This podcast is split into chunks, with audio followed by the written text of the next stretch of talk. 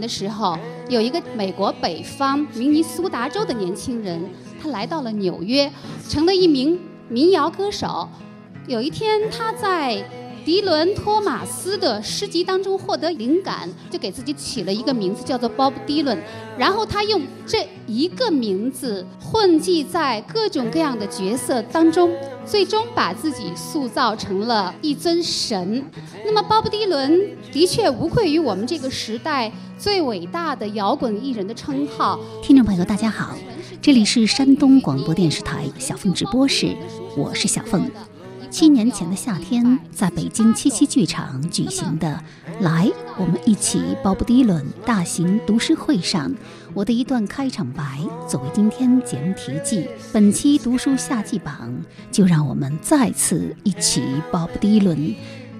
今天我们重点阅读的书目就是鲍勃迪伦的最新著作《答案在风中飘》，副标题《现代歌曲的哲学》，由中信出版社二零二三年六月版。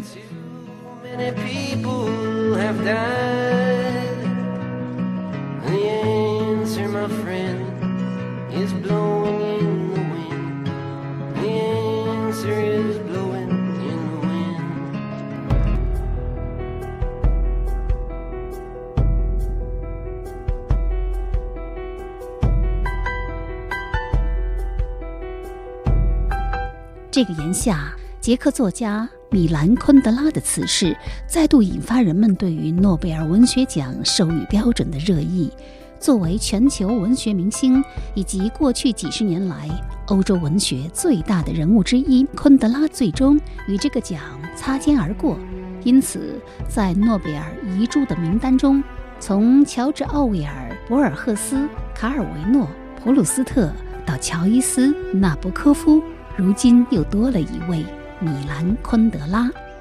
有一个说法，诺奖之所以错过米兰·昆德拉，是因为他的书太畅销了。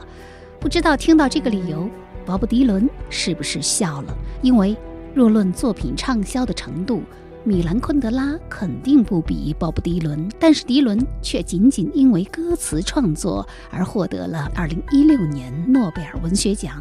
颁奖理由称，他在美国歌曲传统之上，开创了以诗歌传情达意的新表现手法。人越缺什么吧，你越拒绝什么，越来什么啊！他你看这个拒绝荣誉的人，然后诺贝尔奖这个最大的诺贝尔奖、诺贝尔文学奖最大的标签贴他身上了。其实你说巴布迪伦，你要不你你要不想要或者不情愿，你可以让给村上春树，他等那么多年了，是吧？就对于世界来说，他就是一个闪躲的人，或者是闪展腾挪哦。对于他自己来说，我觉得是在不断的向前，不断的在超越，然后不断的给自己的心一个诚实的交代吧。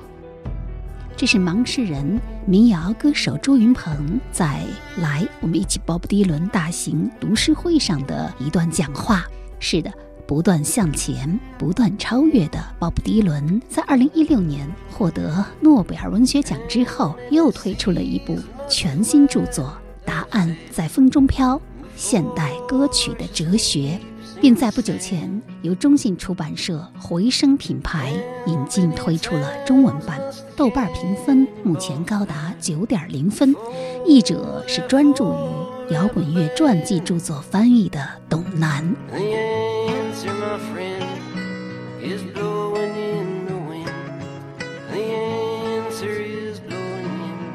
这是又一部鲍勃迪伦的精彩绝伦的著作，他再次刷新了自己的书写方式。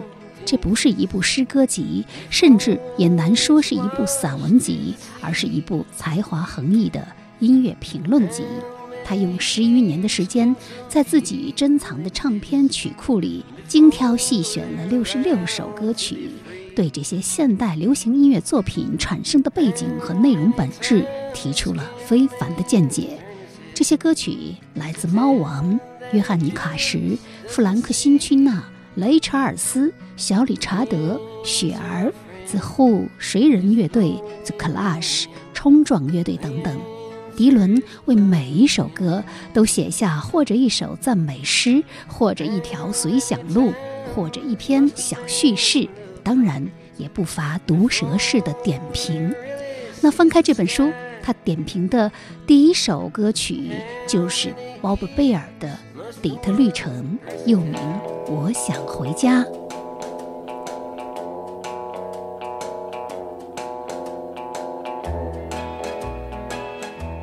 I wanna go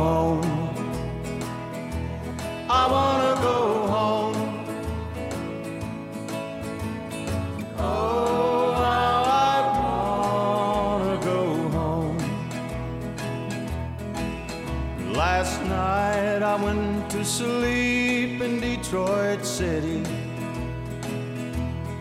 And I dreamed about those cotton fields and home. I dreamed about my mother, dear old papa, sister, and brother. I dreamed about that girl who's been waiting for so long. I wanna go I wanna go home. Oh, I wanna go home. 我想回家，以一个底特律工人的口吻描述了许多居住在美国北方中部的南方人的疏离感。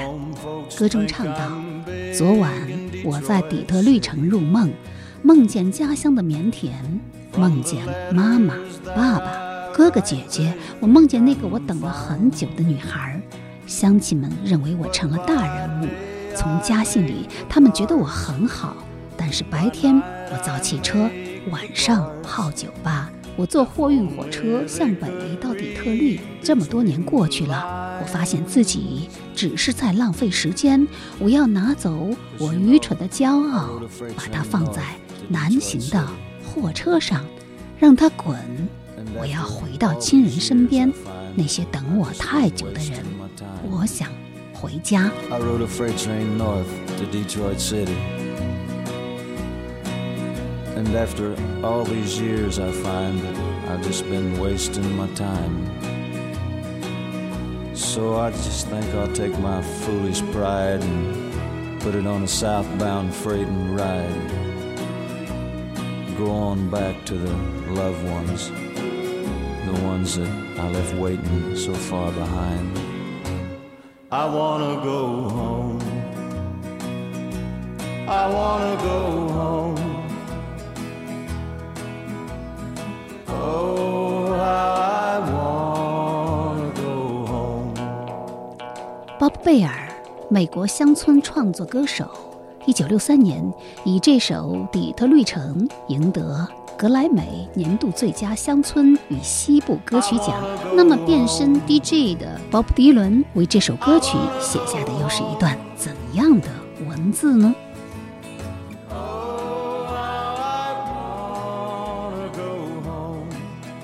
在这首歌里，你是那个想回家的浪子。昨天夜晚，你在底特律城入睡。今天早上，你睡过了头，梦中是洁白如雪的棉花田，心里幻想着那个农场。你一直在琢磨妈妈的事，想象老爸的事，给哥哥编出一个又一个的故事，把姐姐想成最美好的女人。现在你想回家，回到一个邻里和睦的地方。看了你匆匆寄出的明信片和胡说八道的信，每个人都以为你成了大人物，一切都特别酷、特别美。其实根本就不是这么回事。失败的耻辱让人无法承受，你的生活正在分崩离析。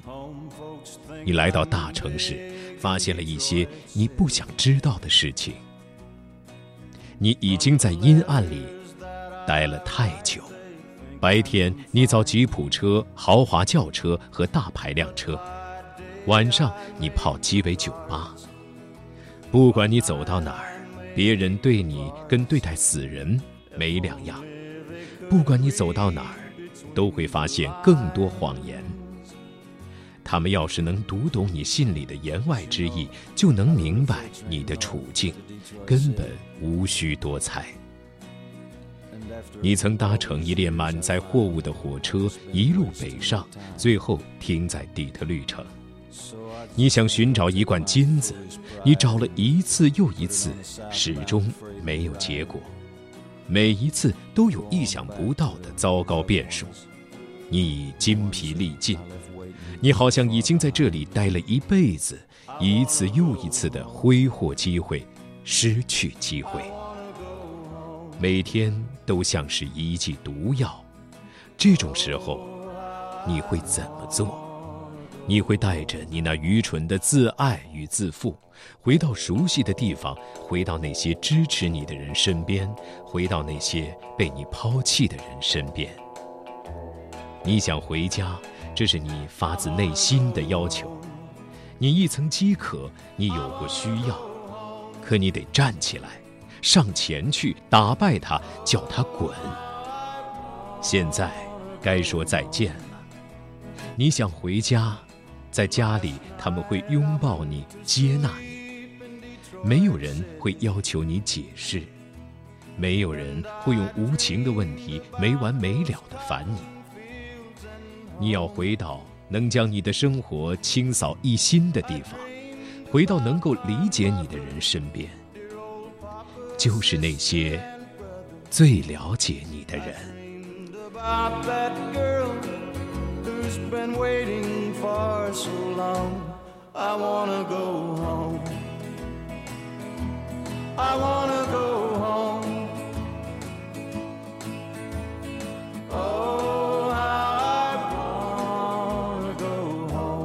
应当说，读到这里，感觉鲍勃迪伦已经对这名底特律城的浪子深深的共情了。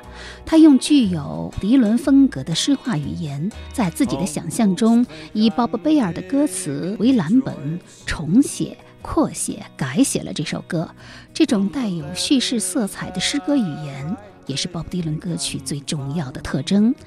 迪伦就差拿起吉他，重新把这首歌以新词新曲来上一遍。但是在这里，关于这首《底特律城》的评论并没有结束。接下来，鲍勃迪伦更像一个 DJ 一样，介绍起了这首歌的创作背景。这首歌创作之时，底特律是一个人们竞相奔赴的地方，那里意味着新的工作、新的希望、新的机会。汽车下了装配线，径直开进我们心里。从那以后，它像许多美国城市一样，在富裕与衰落之间大起大落，就像坐上过山车。不久之前，他刚刚走出多年的废墟，却发现自己还要再度经受考验。但底特律是魔城与财富这些唱片公司的故乡。是汉克·巴拉德、米奇·赖德、杰基·威尔逊、杰克·怀特、伊基·波普，还有 MC 五诞生的地方。这里的人大可宣告，任何挫折都只是暂时的。正因如此，鲍比·贝尔的梦直到今天依然和第一天被唱起时一样真实。他只需写上几封家信，就能创造出一种完全虚构的生活。Cause you know, I rode a freight train north to Detroit City. And after all these years, I find that I've just been wasting my time. So I just think I'll take my foolish pride and put it on a southbound freight and ride Go on back to the loved ones, the ones that I left waiting so far behind. 在一首歌里说上一段旁白，让你觉得歌手突然揭示了真相。这是怎么做到的呢？鲍比·贝尔初次尝试成为录音歌手是在二十世纪五十年代，最后和国会唱片签约，发了几首单曲，但都没什么成绩。他想写歌碰碰运气，就写了《典型美国男孩》，还录了一个试唱小样，给他的朋友比尔·帕森斯唱。比尔录制了一个版本。但是唱片公司友爱唱片决定发行贝尔录的那个小样。由于文书错误，唱片标签上写成了比尔·帕森斯的名字。就这样，鲍比·贝尔的第一支上榜金曲被记在比尔·帕森斯名下。这可能是美国第一起身份盗窃事件。底特律城唱的并不是一个做梦的人。而是一个沉浸在对过去幻想中的人，但听者知道，那个幻境其实根本就不存在。没有母亲，没有亲爱的老爸，没有哥哥姐姐，他们不是死了，就是已经离去。梦里那个等了他很久的女孩，嫁给一个离婚律师，生了三个孩子，像成千上万人一样。他离开农场，来到大城市，一心想要出人头地，结果却迷失了方向。这首歌打动人心的地方就在这里。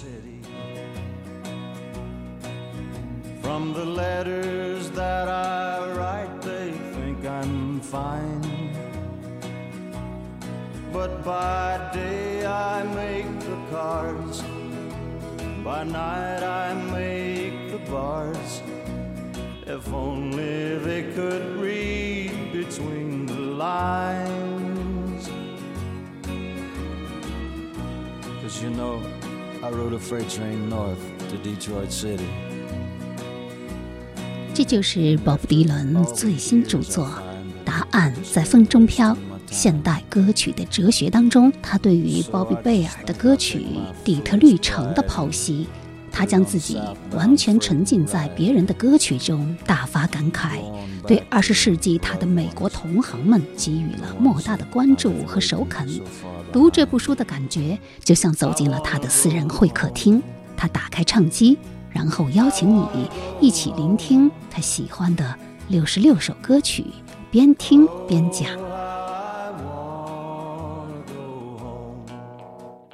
迪伦，咱这么叫亲切些啊。迪伦身上，他有一种，呃，彻头彻尾的不买账的精神，就是说他从年轻到老一直不买账，谁的账也不买。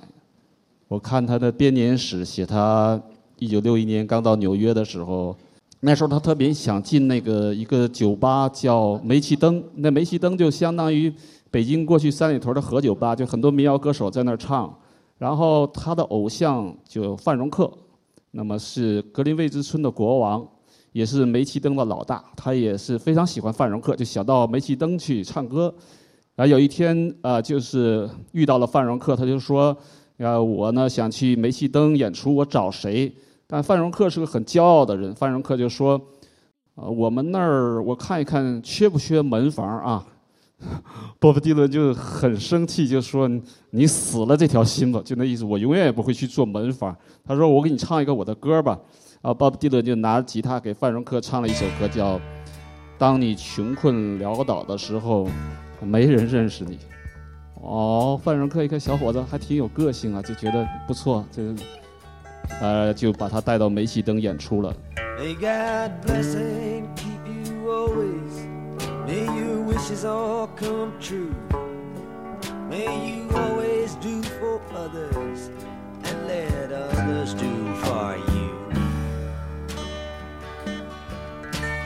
等到巴布迪伦成名以后，那个名满天下以后，那么很多年轻人就在他们家门前游行，就说：“迪伦呐，赶快出来领导我们，为我们代言，指挥我们吧。”然后他是很反感，到处搬家。他那个时候形容自己就是说：“他说我像一块肥肉，被扔到了狗群里，就说也一一种自嘲，也是对自己那种名誉的不买账，对自己的那种声誉的不买账。呃，所以他骨子里就是这种精神。你像他刚到纽约的时候，那个时候纽约的电台充斥着流行音乐，他就一个人抱着把木吉他唱那些呃不合时宜的民谣。等到别人都唱民谣了，民谣音乐风靡美国了，他就把木吉他换成电吉他。人们就说：“哦，鲍勃迪伦叛变了啊，民谣的叛徒。”然后一直这样撕掉自己身上的标签，然后扔在路边。The light surrounding you.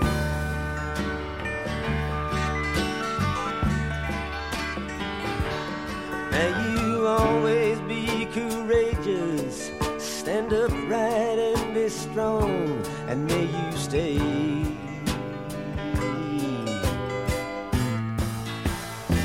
Forever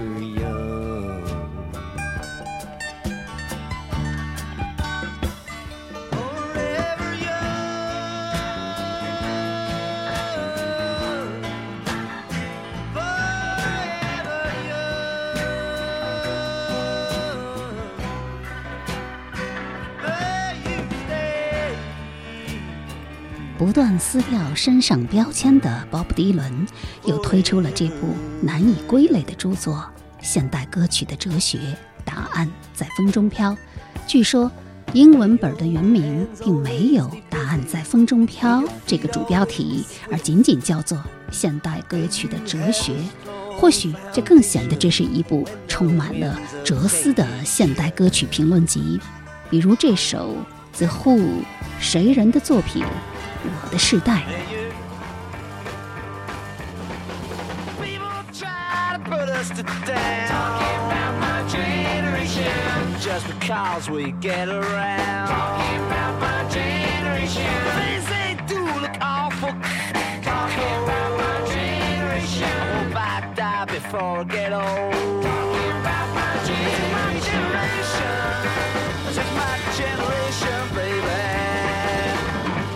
Why don't you all fade away?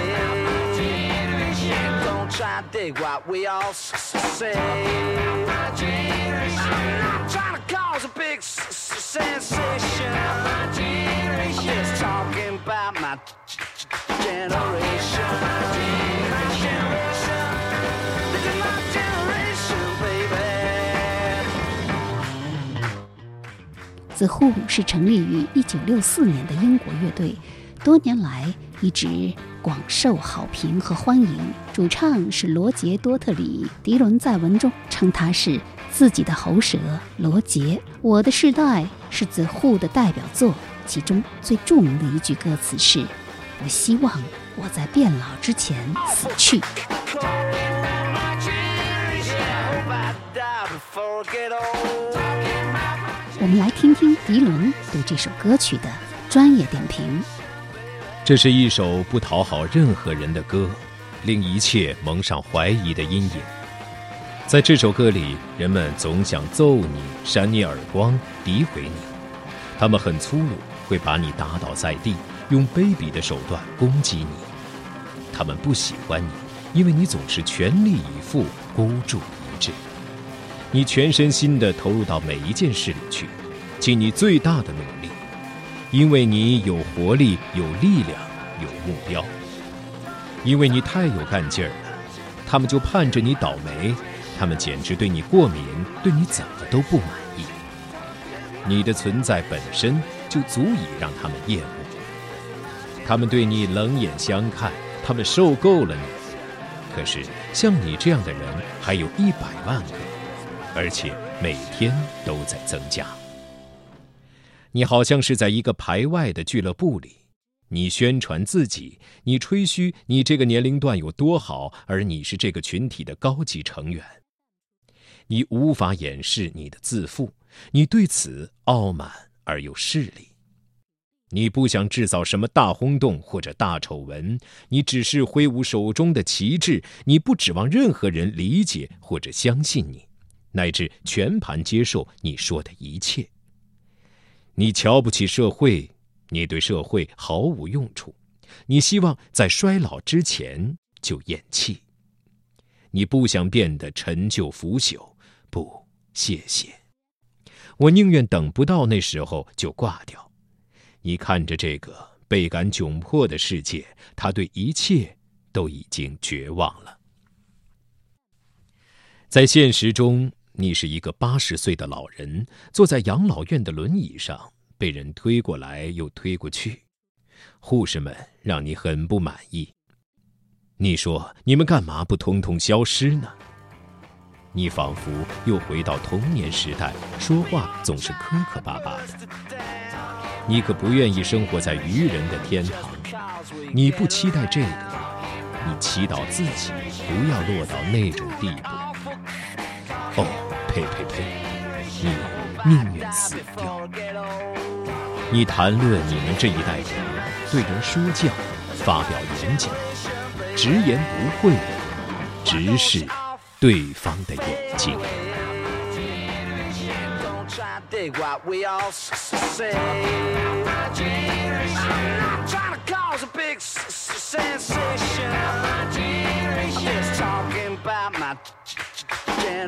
和剖析底特律城的格式一样，在重写了这首《The Who》谁人的代表作。我的世代后，迪伦又开始大谈特谈他对于世代的理解。如今直接用手机看电影已经很普遍了，所以看着格罗利亚·斯旺森饰演的过气电影明星诺玛·蒙斯蒙德在你掌心宣称“我很大”，是照片让我显得小时，这句话顿时有了编剧兼导演比利·怀尔德从未想象过的。多重讽刺意味。当然，用手机播放视频的人要看的很可能是 TikTok 上那些更短、节奏更快的东西，肯定不是那种一放就是一百一十分钟的黑白片。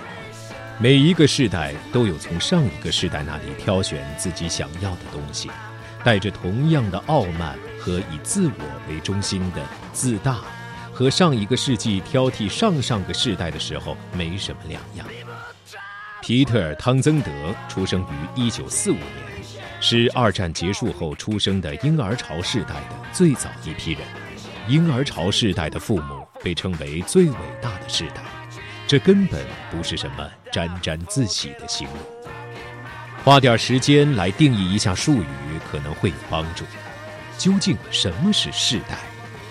目前通常的定义是。三十年内，统计学上人口中的最大比例人群所出生的时间段，正是这个人群掌握着时代精神。最近，我们已进入了一个新的阶段。从二零一九年开始，任何进入二十二岁的人都属于 Z 时代的成员。人们刚刚还在拿千禧一代开玩笑，如今这个群体已经成了旧人。正如之前所过了气的世代，婴儿潮、X 世代、脆弱世代、中间世代、中立世代、可靠的世代、坚定的世代、重新开始的世代。